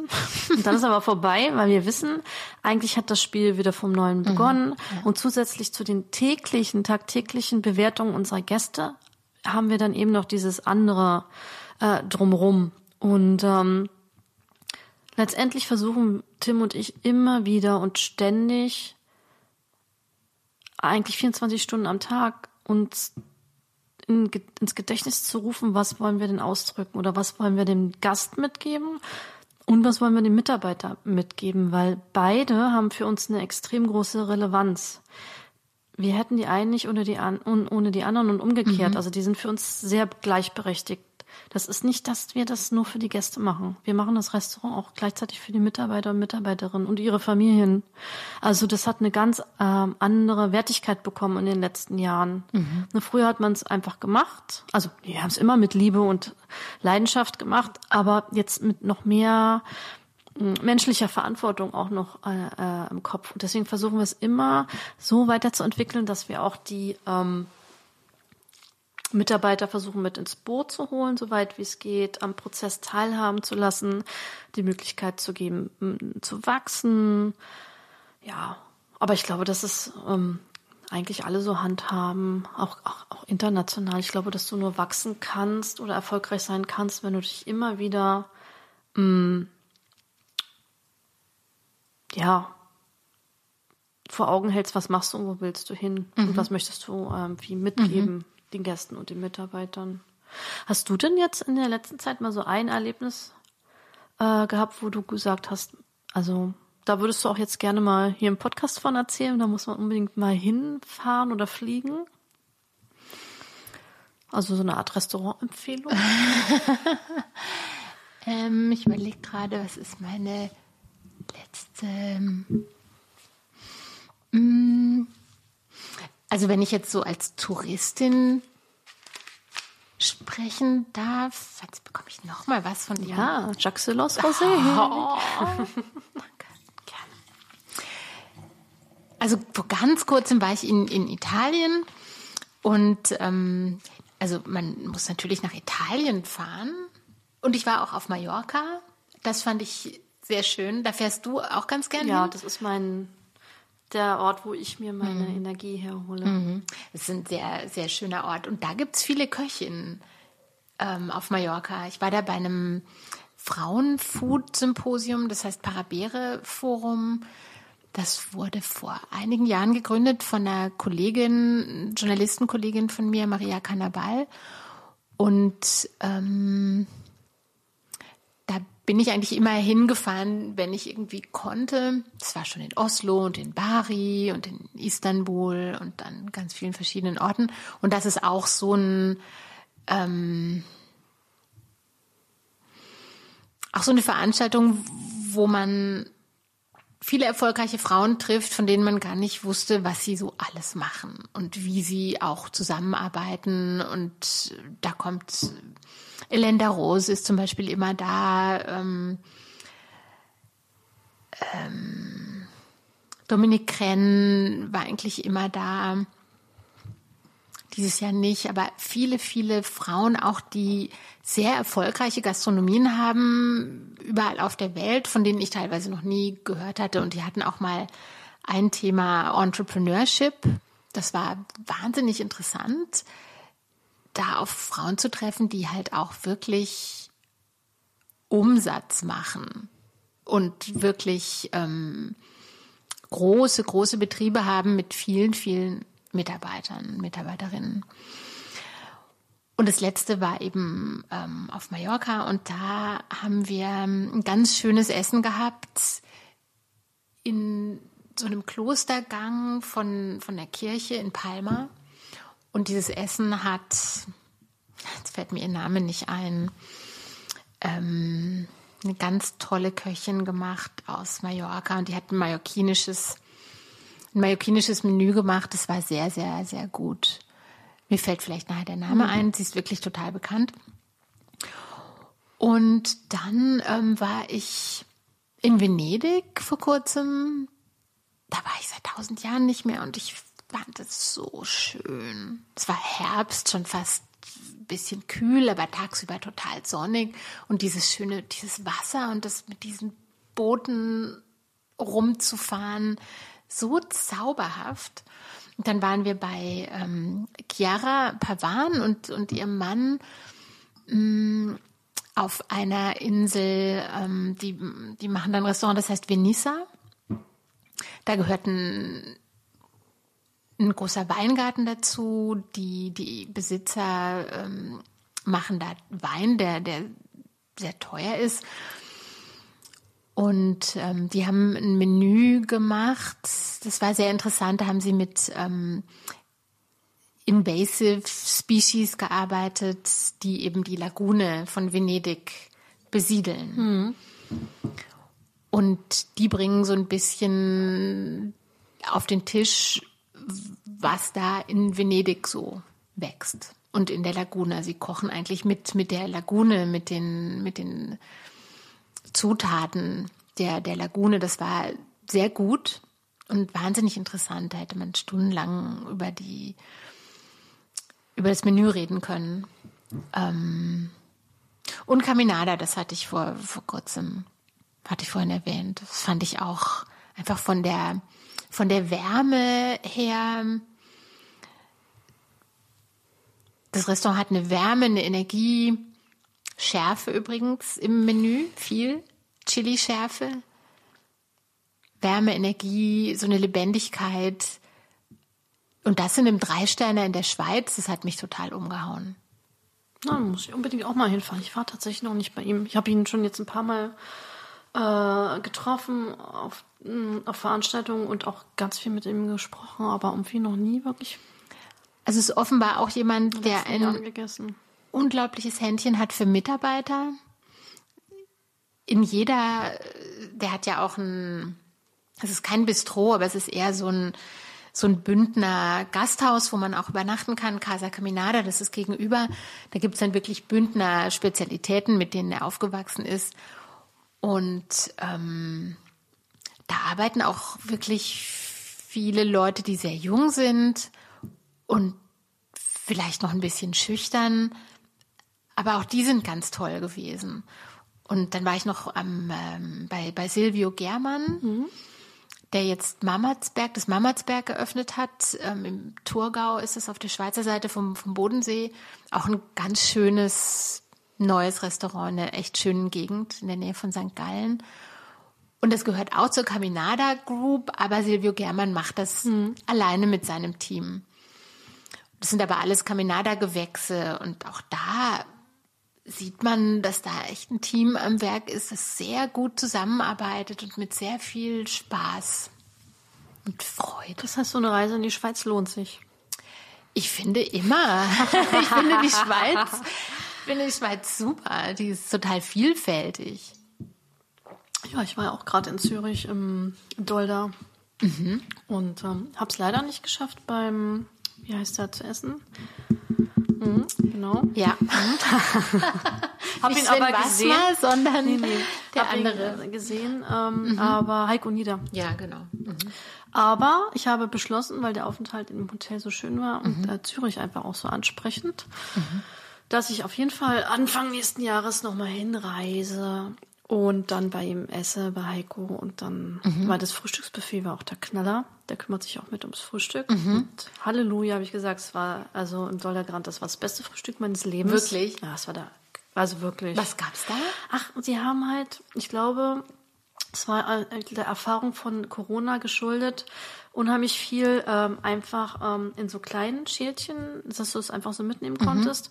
Und ich bin ja, ich muss dazugeben, ich bin ja absoluter Rindertatar-Liebhaber und Mhm. dann gibt's halt ein geniales Rindertatar schon. Und die Eierspeisen waren einfach, also Mhm. es war einfach alles von so extrem guter, liebevoller Qualität. Also eins neben dem anderen, ob das jetzt das Brot war Mhm. oder die Croissants oder was auch immer. Man hat gemerkt, es ist alles selbst gemacht gewesen. Mhm. Und also wirklich toll. Das ist Ausgesprochen gut. in, in der Casa Caminada gibt's auch so ein tolles Frühstück. Und da merkt man eben, es kommt alles, es fällt nicht in der Qualität ab, sondern es kommt alles aus einer Hand. Und so ist halt die, die Philosophie auch.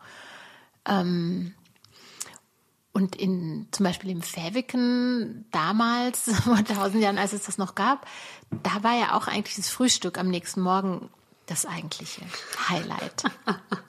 Liebe Lorraine, wir haben echt viel gequatscht, ne? Und Die Zeit ist total schnell vergangen.